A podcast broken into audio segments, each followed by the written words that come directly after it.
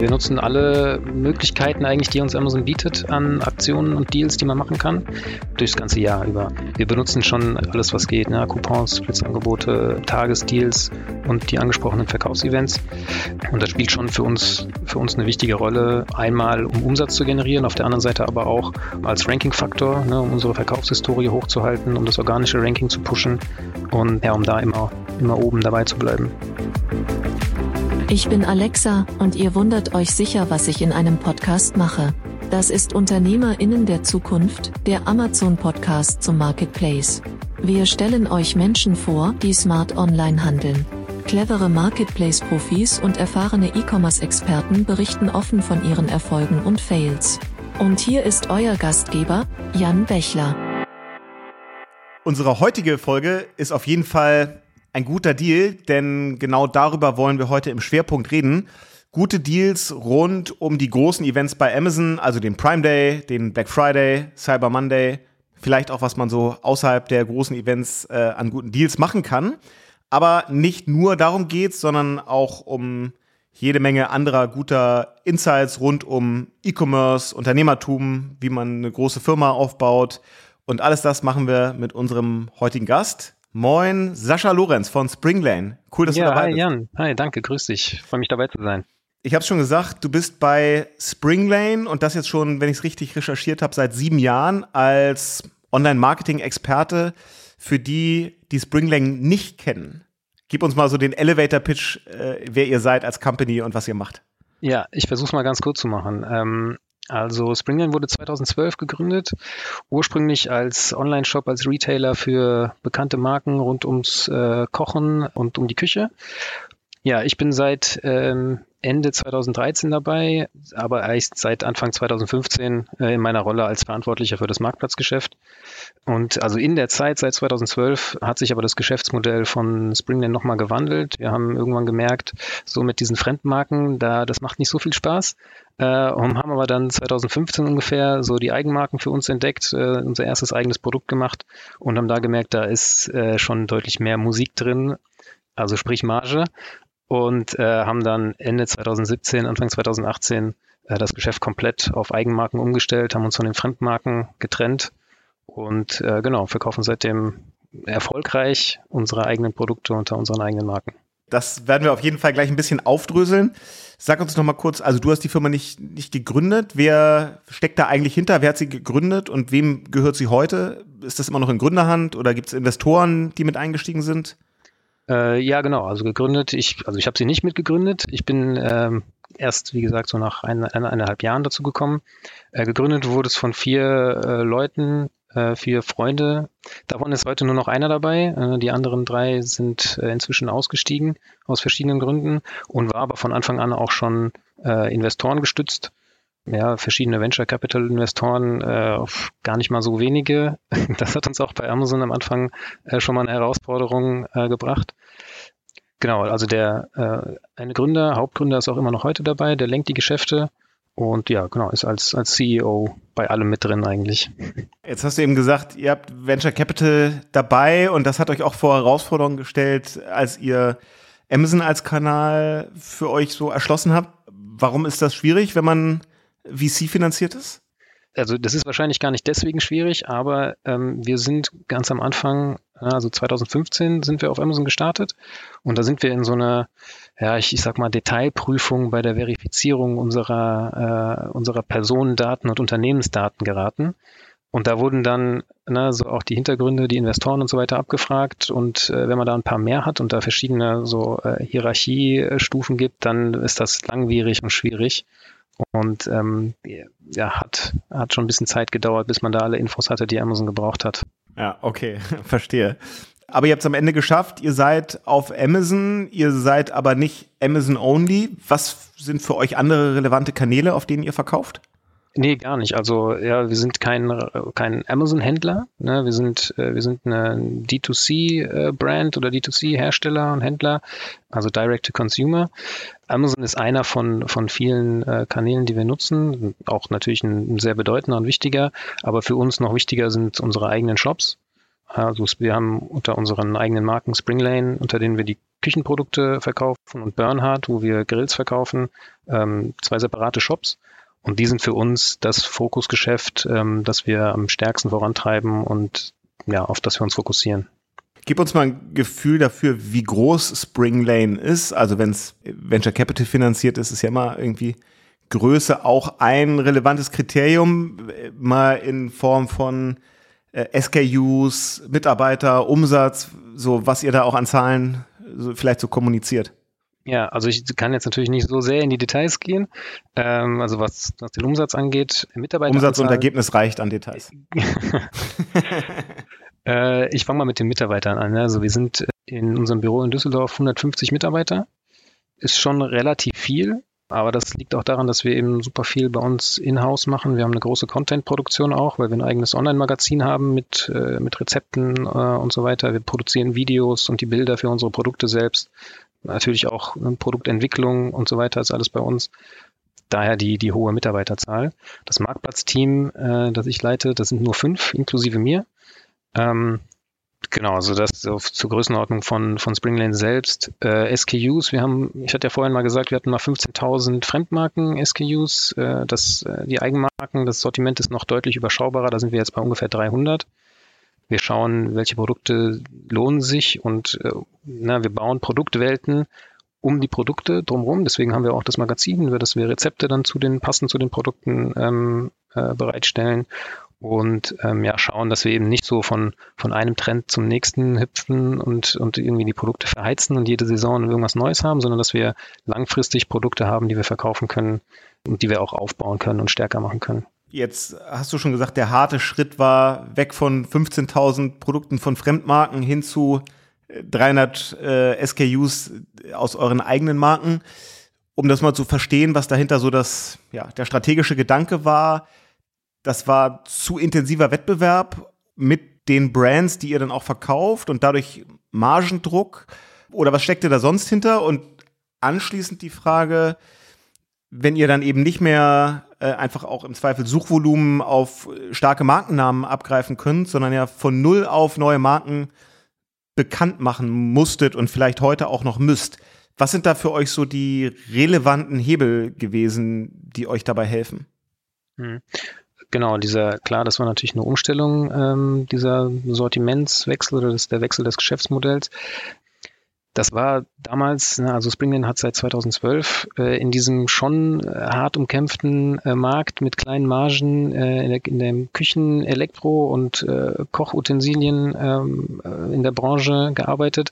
Und ähm, wie gesagt, wir haben 2015 die ersten eigenen Produkte gemacht und dann so 2017, als, als wir so ungefähr gesehen haben, wir haben ein Prozent unseres Sortiments sind eigene Produkte und 99 Prozent sind Fremdmarken und aber unser gesamter Gewinn oder fast der gesamte Gewinn, den wir erwirtschaften, kommt aus diesem einen Prozent äh, Eigenmarken.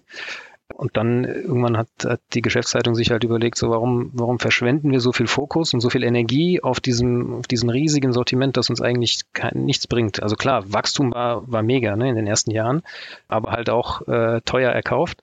Und deswegen hat man dann irgendwann gesagt, wir fokussieren uns auf dieses 1% und, und machen das größer und ähm, und wechseln neben das Geschäftsmodell. Und das hat sich äh, super ausbezahlt und äh, keiner bereut diese Entscheidung. Auf dieses Thema teuer erkauftes Wachstum würde ich gerne nochmal eingehen, weil das ja häufig so ist, dass man sagt, naja, es gibt eben die Venture Capital finanzierten Unternehmen, die müssen ja kein Geld verdienen. Die kriegen ja das Geld von den Investoren und die müssen nur Topline wachsen, damit sie irgendwann die Company teuer weiterverkaufen können. Aber Profitabilität ist da ja egal das ist ja ganz häufig was, was man dann ähm, von VC-finanzierten Firmen so als, als Vorurteil hört. Wie ist das denn bei euch? Also worauf optimiert ihr am Ende eure Kampagnen, eure Deals, euer gesamtes E-Commerce-Geschäft? Also ist das schon, dass ihr sagt, wir haben eine ganz klare Zielprofitabilität? Oder ist es so, dass die Investoren euch vielleicht viel mehr dahin treiben zu sagen, ihr müsst Topline wachsen, internationalisieren, weitere Produkte, in die man wahrscheinlich immer erstmal auch relativ viel vorinvestieren muss, bevor sie irgendwann mal auf Produktbasis profitabel werden. Das klingt für mich so ein bisschen nach so einem, ja, nach so einem Stretch zwischen zwei ganz unterschiedlichen möglichen Zielen. Was, wie ist da so eure Philosophie? Ja, das stimmt. Das war auch früher, war das auch super schwierig. Ne? Also in den ersten Jahren, da ging es äh, hauptsächlich um Wachstum. Ähm, ne, da war, da war die Marge und der Gewinn noch nicht so, noch nicht so relevant. Das war auch okay für die ersten paar Jahre, aber trotzdem muss man auch irgendwann, auch wenn man ein Venture Capital finanziertes Unternehmen ist, muss man auch irgendwann zeigen, dass das Geschäftsmodell funktioniert und dass man damit auch Gewinne wirtschaften kann, wenn es jetzt die Gründer nicht äh, auf einen schnellen Exit abgesehen haben. Ne? Also das ist, wäre ja auch eine Strategie, aber es ist bei uns eben nicht so. Ähm, und dann irgendwann sagen da auch dann Investoren so, ja, jetzt zeigt uns mal, dass ihr auch Geld verdienen könnt mit dem Modell. Und das war eben mit dem Fremdmarkengeschäft noch nicht so, noch nicht so möglich. Das konnte man nicht zeigen, dass das klappt. Aber mit dem, äh, mit den Eigenmarken, da haben wir ganz schnell zeigen können, dass man damit profitabel werden kann, dass es sich also auch äh, ja, für die Investoren lohnt, ähm, dabei zu bleiben. Und äh, genau, also es hat sich ausbezahlt dass wir jetzt innerhalb von nur, eigentlich ja nur drei Jahren, also man kann ja sagen, Springland ist zwar gegründet vor acht Jahren schon, aber das Geschäftsmodell gibt es eigentlich erst seit dreieinhalb. Und dass man in der Zeit eben schnell diese Profitabilität erreicht hat, ähm, das war nötig, auf jeden Fall. Ja, ist das eigentlich so, dass wenn man jetzt eine starke Produktmarke ist und nicht nur eine starke Händlermarke, wie es am Anfang war, dass ihr dadurch nochmal so Kundenbindung stärken könnt und viel besser auch so Customer Lifetime Value erhöht, also Kunden viel besser in Wiederkäufe kriegt? Also kommt daher eigentlich die Marge auf den Eigenprodukten her? Oder ist das so, dass ihr sagt, für uns ist immer der First Sale relevant, da muss ein Kunde eigentlich schon profitabel sein und ob er dann nochmal in die zweite und dritte und vierte Bestellung kommt, ist vielleicht bei Küchenprodukten eh nicht so nicht so schnell der Fall wie jetzt bei irgendwie FMCG-Produkten. Also wie, wie funktionieren da so die Metriken im Geschäftsmodell bei euch?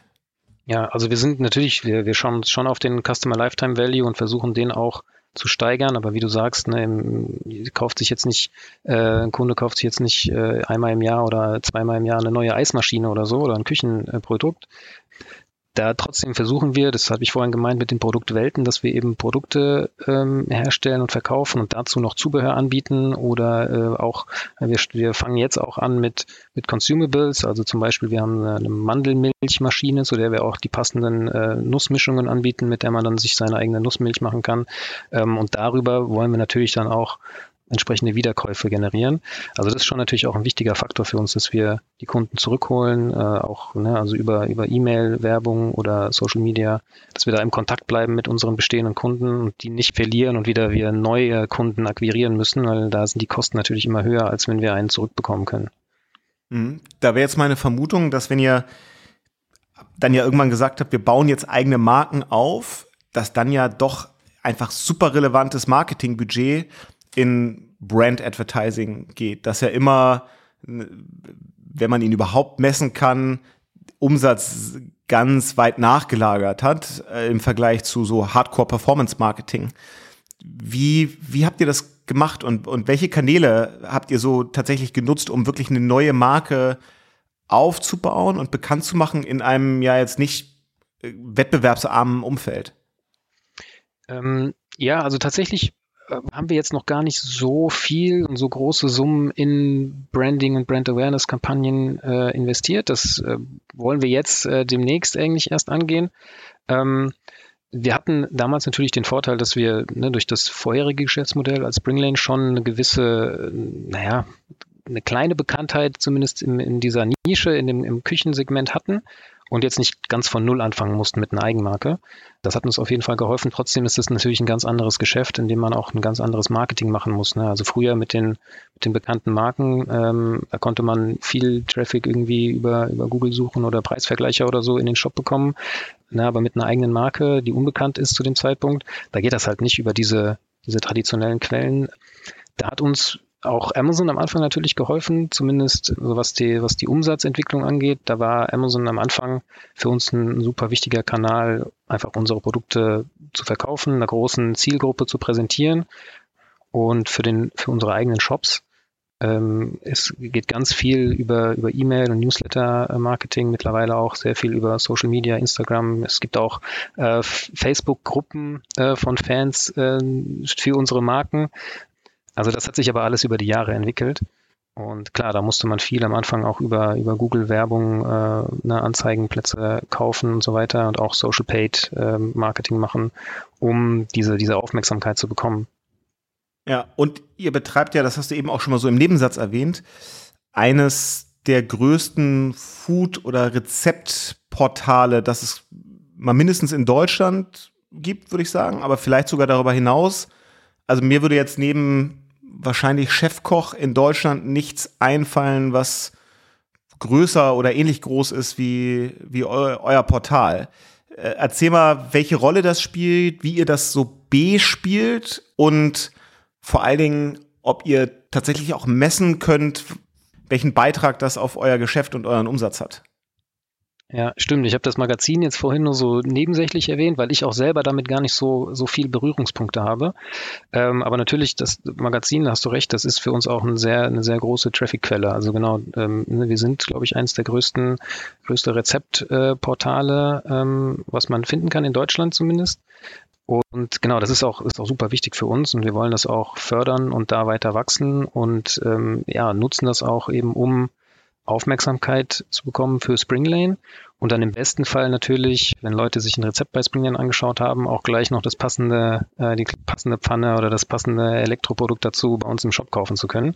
Äh, wir haben aber durch die Reichweite äh, des Magazins inzwischen auch noch andere Möglichkeiten gefunden, wie man das Magazin monetarisieren kann, durch, durch Anzeigen, aber auch durch andere äh, Partner, für die wir ähm, eine Agenturleistung erbringen. Also wir produzieren Content, das wir nicht nur für unser eigenes Magazin nutzen, sondern eben auch für Partner, die bei uns eine Kampagne buchen können, wo wir zum Beispiel ein Rezept äh, zubereiten mit deren Produkten, äh, das dann, das dann fotografieren, bei uns im, im Magazin abbilden, auf Social Media teilen und so weiter und dadurch durch diese große Reichweite, die wir haben, auch da einen Mehrwert schaffen können.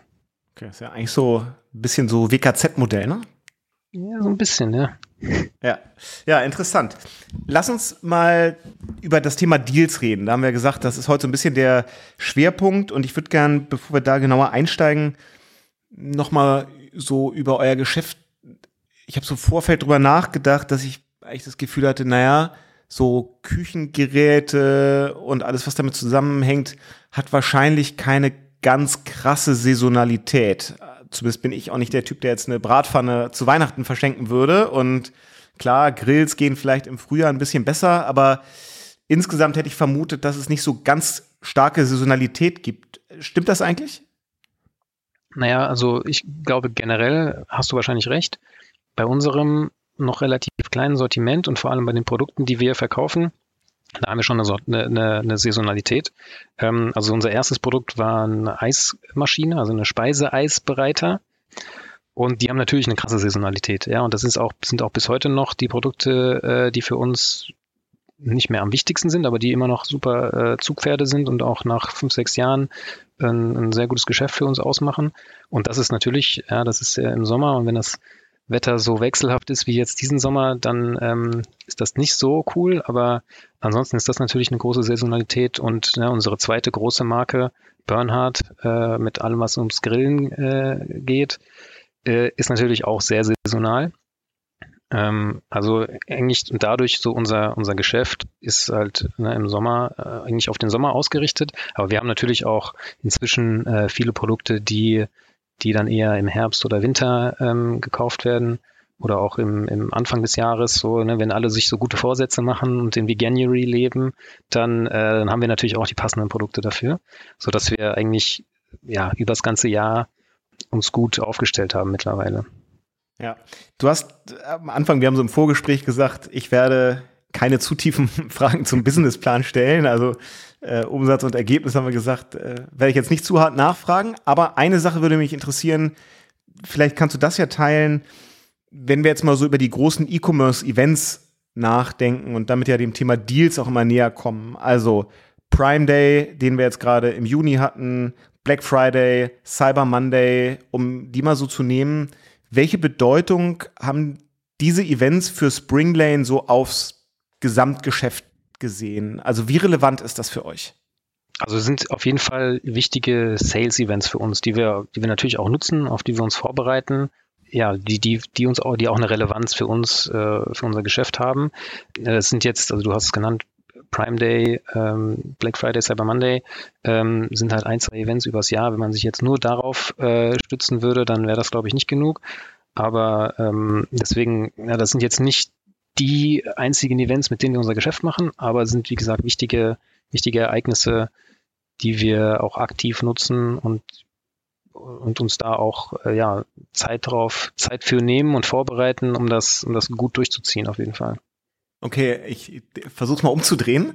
Yeah. Wenn jetzt durch Corona im letzten Jahr wäre es ja, war es ja zumindest mal in der Diskussion oder ist zumindest ja auch verschoben worden, wenn durch Corona jetzt der Prime Day ausfällt und der Black Friday, Cyber Monday auch, wie viel von eurem Umsatz fehlt euch dann?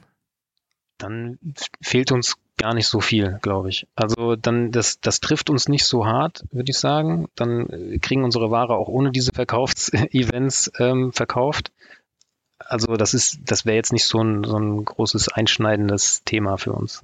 Ja, okay. Und trotzdem steckt ihr ja sicherlich auch genug Arbeit äh, und Hirnschmalz und wahrscheinlich auch Geld eben in diese Events, um dann, wenn sie stattfinden, auch alles rauszuholen, was geht. Der Prime Day liegt ja schon hinter uns. Black Friday, Cyber Monday liegt noch vor uns. Sag doch mal, wie ihr euch so auf diese Super Sales Events vorbereitet. Also wann fängt bei euch eigentlich die Planung für Nimmer Black Friday, äh, wann fängt die bei euch an? Ich nehme mal den Prime Day, der war ja jetzt gerade. Der ist auch für mich irgendwie, weil ich auch näher dran bin, äh, weil wir den auch nur auf Amazon, äh, natürlich, den gibt es ja nur auf Amazon, weil wir den auch nur da nutzen. Ja, wir bereiten uns schon Monate bis ein halbes Jahr vorher äh, darauf vor, weil wir ja Ware produzieren und verschiffen lassen müssen. Da berücksichtigen wir auch gleich die Mengen, die wir für, für den Prime Day brauchen. Ist nicht immer ganz leicht, wenn der mal im Juli, mal im Oktober und mal im Juni stattfindet. Ähm, aber man hat ja auch bei Amazon da immer so ein paar Hinweise, wann der ungefähr stattfinden könnte, weil man ja eben seine Blitzangebote zum Beispiel frühzeitig einreichen muss. Das heißt, bei uns ist auch dann die, die Angebotsplanung entsprechend schon Monate im Voraus. Welche Blitzangebote machen wir? Welche Tagesdeals? Ähm, welche Coupons vergeben wir? Ähm, das alles schon, wie gesagt, mehrere Wochen und Monate im Voraus in Abstimmung mit unserem Category Management und natürlich auch der Logistik, die sich auch darauf einstellen müssen, wenn dann plötzlich an einem Tag mal das, das zehnfache Volumen äh, kommt. Da muss das entsprechend geplant und vorbereitet sein. Und genau, doch trotzdem auch noch äh, Wochen äh, und noch vielleicht so einen Monat oder zwei äh, im Voraus muss man natürlich die ganzen FBA-Umlagerungen planen dass man die Ware rechtzeitig bei Amazon im Lager hat und sie dann auch rechtzeitig zum Prime Day verfügbar hat und versendet werden kann. Wir machen auch Eigenversand, deswegen hatte ich auch gerade eben die Logistik erwähnt. Ne? Die müssen natürlich auch vorbereitet sein, mit denen muss alles abgestimmt sein.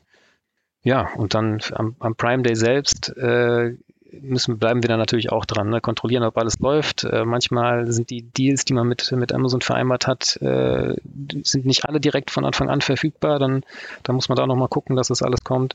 Wir schauen uns an, ob die Kampagnen alle laufen, ob die so laufen wie, wie geplant. Ähm, und müssen dann auch am, am Prime Day selbst die, die Mengen im Blick halten. Also gerade bei so einem Tagesdeal ne, wo ja keine Mengenbegrenzung äh, stattfindet, müssen wir halt schauen, wenn da irgendwie ein Artikel krass durch die Decke geht, dann muss das auch an die Logistik gemeldet werden, wenn wir den selbst versenden, dass da alles funktioniert und alles schnell rausgeht. Ja, und eigentlich direkt danach geht's dann los mit der Analyse äh, und den Learnings. Ne? Also nach dem Prime Day ist vor dem Prime Day sozusagen. Da guckt man natürlich, was hat funktioniert, was nicht, was kann man nächstes Jahr besser machen. Und beziehungsweise dann eben auch vielleicht auf den Cyber Monday, Black Friday äh, übertragen, wo man wo man noch so ein bisschen ein Schräubchen drehen kann, dass es noch besser funktioniert. Welche Produkte sind denn eigentlich die, wo ihr euch dann drauf fokussiert in dem Moment? Sind das sowieso eure Bestseller? Oder ist das eigentlich eine Chance, um eher so ein bisschen die Longtail-Produkte zu positionieren, auch mal in größerer Stückzahl abzuverkaufen, als die, die ihr sowieso schon gut loswerdet? Nee, das sind schon, sind schon die Bestseller, die, die auch dann am Prime Day am besten funktionieren und die wir auch dann entsprechend in den entsprechenden Mengen äh, vorhalten und verkaufen. Also man kann das versuchen, ne? so, so Lagerpenner, wie wir die nennen, auch am Prime Day abzuverkaufen. Aber die haben ja meistens sowieso schon keine so gute Verkaufshistorie. Das heißt also, ne, Amazon hat auch entsprechende ähm, Anforderungen, wie man die in einen Tagesdeal äh, reinbekommen kann. Und wenn die nicht so gut sind, dann haben die gar nicht erst diese Platzierung oder das Blitzangebot hat vielleicht eine, einen schlechten Zeitpunkt. Ähm, das heißt also, so, so einfach den Prime Day nutzen, um irgendwie Altware oder Überbestände abzuverkaufen, ist gar nicht so einfach funktioniert natürlich auch. Also da auch bei diesen Artikeln gehen die Verkaufszahlen hoch, wenn man ein gutes Angebot macht. Wenn man die loswerden will, klappt das, aber wir, wir fokussieren uns da schon trotzdem auf unsere, auf unsere Top-Produkte, dass wir die am Prime Day entsprechend anbieten und verkaufen. Aber da auch, da muss man schon auch sagen, da auch überlegt. Ne? Also es ist jetzt nicht so, dass wir, dass wir alles rausballern und irgendwie äh, 70 Prozent Rabatt geben oder so, sondern das ist schon alles durchkalkuliert und da überlegen wir uns auch, welche Produkte können wir mit welchem Rabatt und in welcher Menge verkaufen, dass es sich für uns auch noch lohnt. Ne? Also macht ja keinen Sinn, eine Million Euro Umsatz zu machen und man daran aber nichts verdient. Dann hat man erstens seine Ware weg und zweitens vielleicht sogar noch draufgezahlt. Also da muss schon alles durchkalkuliert und durchgeplant sein. Ich erlebe das ja im operativen Geschäft hier auch bei uns, bei, bei Fig 3 mit, dass im Vorlauf auf den Prime Day natürlich insbesondere dann auch im Advertising-Team einfach extrem ja, Hochkonjunktur ist und, und wahnsinnig viel zu tun ist, weil das eben eine Chance ist, da auch nochmal durch, durch gutes Advertising richtig Umsatz zu machen. Wie macht ihr das? Also setzt ihr, wenn man mal ganz operativ guckt, setzt ihr dafür neue Kampagnen auf? Passt ihr bestehende an? Ändert ihr gar nicht so viel?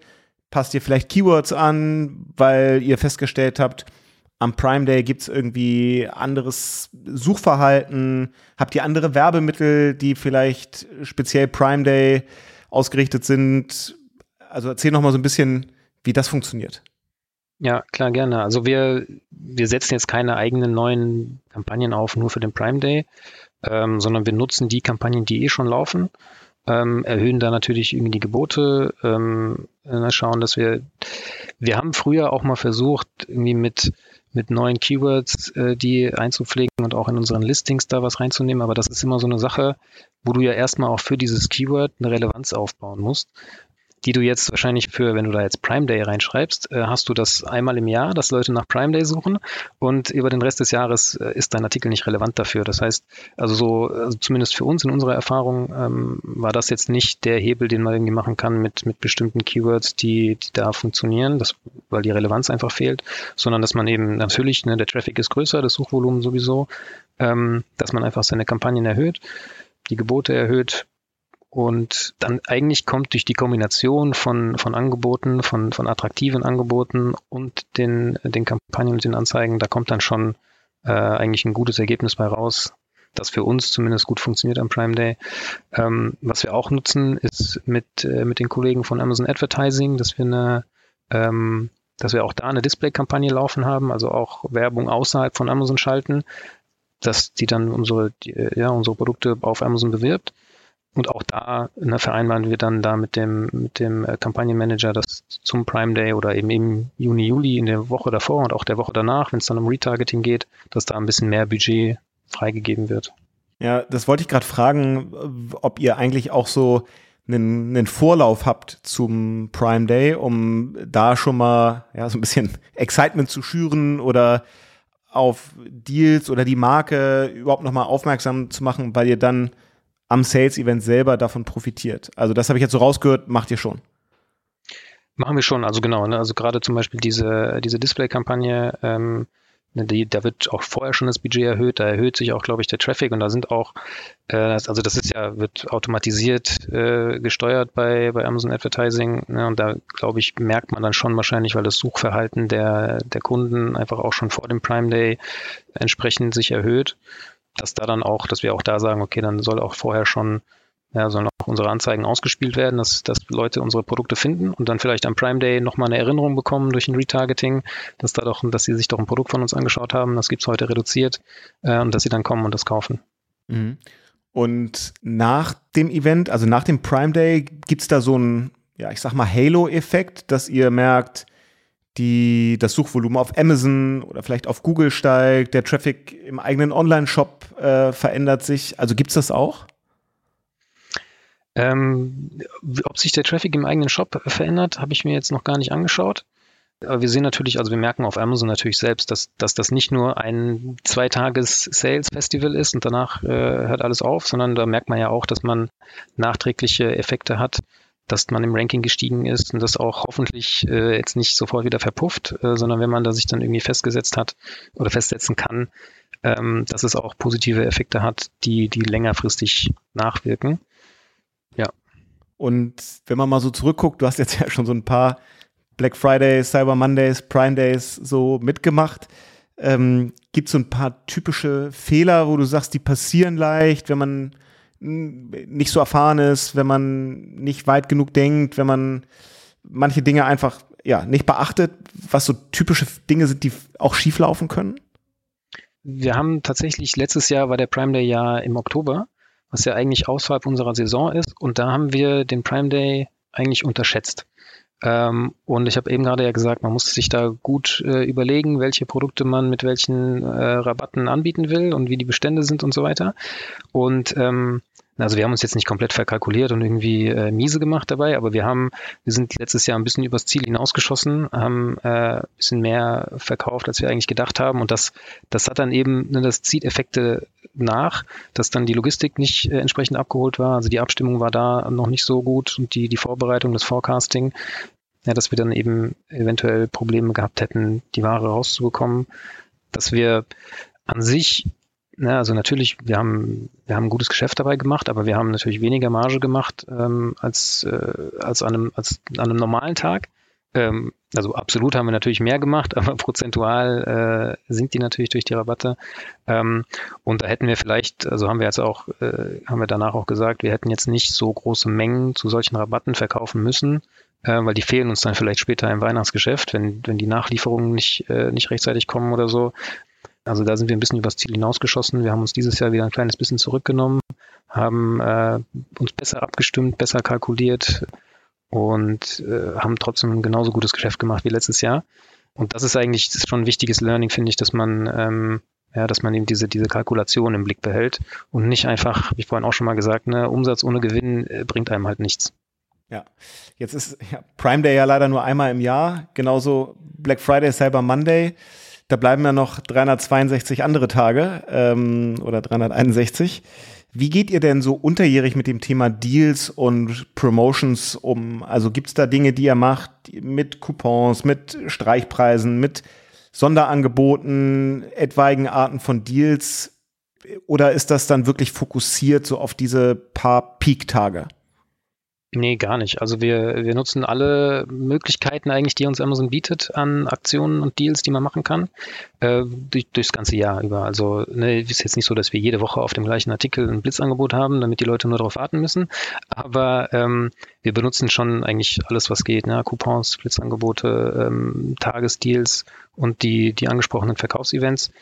Ähm, und das spielt schon für uns, für uns eine wichtige Rolle. Ähm, einmal, um, um Umsatz zu generieren, auf der anderen Seite aber auch, um als Ranking-Faktor, ne, um unsere Verkaufshistorie hochzuhalten, um das organische Ranking zu pushen, ja, um da immer, immer oben dabei zu bleiben. Ihr verkauft ja nicht nur auf dem deutschen Marketplace, sondern ihr verkauft ja international.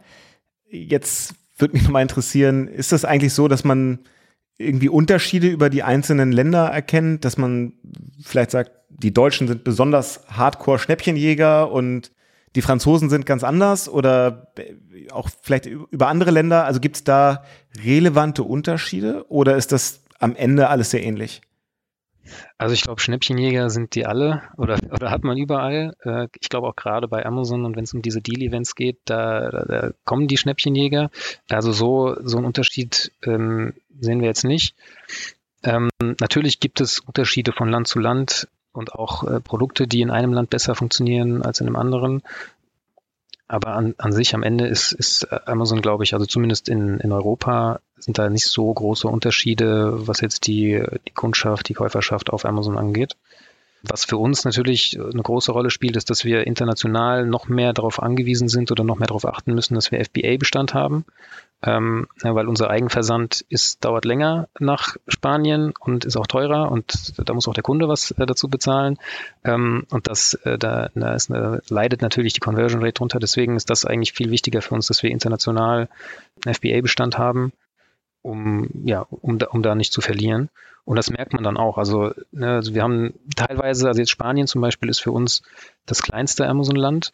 Und auch da ähm, gibt es dann so ein paar Produkte, die, die quasi den Umsatz am stärksten treiben. Und wenn da mal kein FBA-Bestand da ist, dann merkt man das schon, dass da was fehlt. Und deswegen ähm, ja, müssen wir, müssen wir da auf jeden Fall darauf achten. Das macht Amazon einem auch nicht immer ganz leicht ne, mit den Anlieferbestimmungen und den, den Lagermengen, die man haben kann. Aber darauf muss man sich einstellen und dann kommt man auch damit zurecht. Ja, ich würde jetzt nochmal kurz so ein bisschen genauer verstehen. Du bist seit sieben Jahren bei Springlane, seit fünf Jahren, wenn ich es richtig verstanden habe, für das Thema Marketplace äh, verantwortlich. Das ist ja ein Zeitraum, in dem sich da monster viel getan hat. Und es tut sich ja eigentlich jeden Tag was. Und jedes jede Woche verändert sich das Geschäft ein Stück.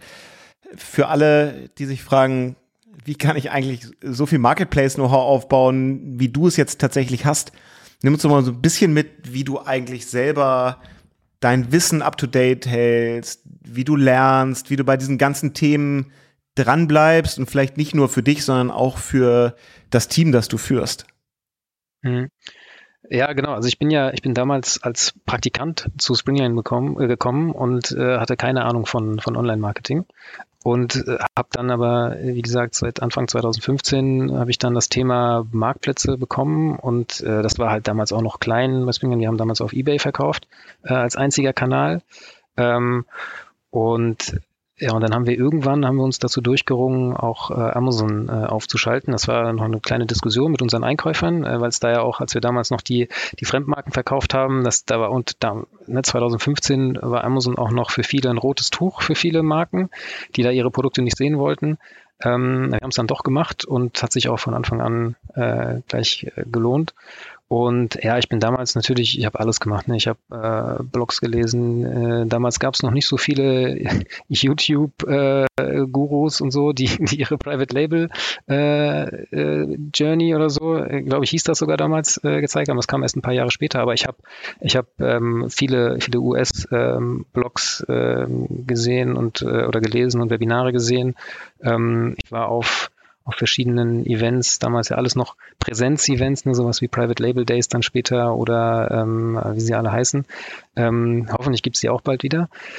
Und ja, genau, also ich ne, immer am Ball bleiben. Äh, mittlerweile gibt es so viele, so viele Quellen und so viele Möglichkeiten, sich zu informieren. Am besten schon vorab, nicht erst, wenn man, wenn man schon im Verkaufen ist, sondern am besten äh, macht man das schon vorher. Genau, natürlich, also ne, die ganzen Tool-Anbieter, die es auch gibt, die wir auch genutzt haben, die haben auch alle ihre Blogs und ihre, ihre Experten, äh, die irgendwie YouTube-Kanäle haben und so. Also es gibt schon mega viele Quellen. Und da muss man einfach dranbleiben. Äh, also sei das, sei das jetzt einmal dieser Marketing-Aspekt.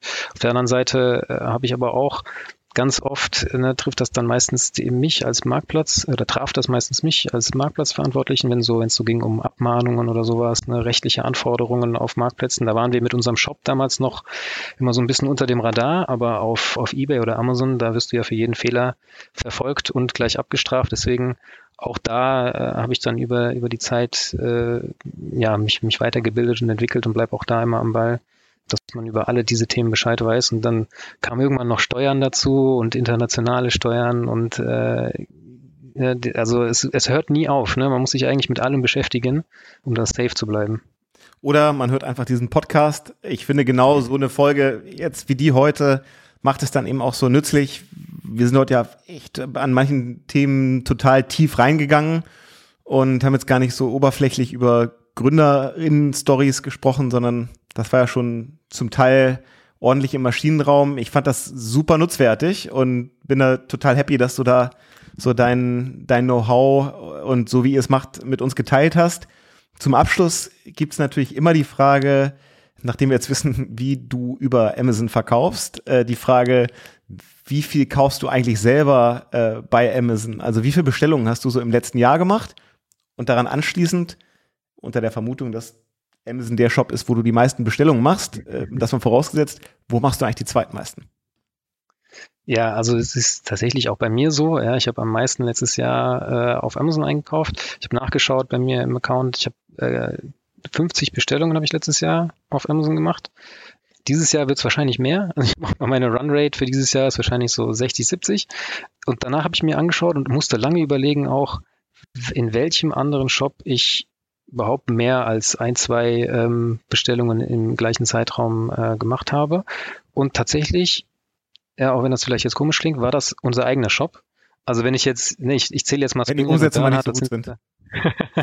nee, ich, also, nee, da glaube ich, da kann ich alleine nicht viel reißen. Ähm, aber ich meine, ich zähle jetzt mal unsere zwei Shops, Springer und Bernhard, als einen. Und ähm, dann komme ich da trotzdem auch nur jetzt auf eine Handvoll Bestellungen, ja, drei, vier, fünf vielleicht im letzten Jahr, ähm, ist aber schon Platz zwei. Und ja, und danach äh, kommen so Einzelbestellungen wie bei, bei Zalando mal, wo ich gar nicht so viel Klamotten online shoppe oder, oder auch mal bei, tatsächlich auch mal was bei Ebay. Ähm, weil das manchmal gibt's auch Sachen, die man bei Amazon nicht findet, die findet man dann bei Ebay. Und ja, so, so ist eigentlich das Ranking, aber Amazon ist da schon, hat da schon einen großen Abstand zu den anderen. Alles klar. Top. Danke dir, Sascha Lorenz von Springlane, für deine Insights. Ja, gerne. Wenn ihr mehr solche Folgen hören wollt, ne, dann abonniert uns überall da, wo es Podcasts gibt. Außerdem gibt's alle Infos wie immer unter amazon.de slash podcast. Wir hören uns in zwei Wochen wieder und Sascha, wir machen vielleicht mal äh, irgendwann ein Follow-up. Wir haben ja festgestellt, wie viel ja. sich da tut. Du bist da, glaube ich, mega dicht an den Themen dran und das sollten wir mal wiederholen, um zu gucken, was sich bis dahin so bei euch getan hat. Also, vielen Dank, Sascha. Ja, auf jeden Fall, wäre ich auf jeden Fall zu haben. Danke auch. Ciao, ciao. Ciao, ciao.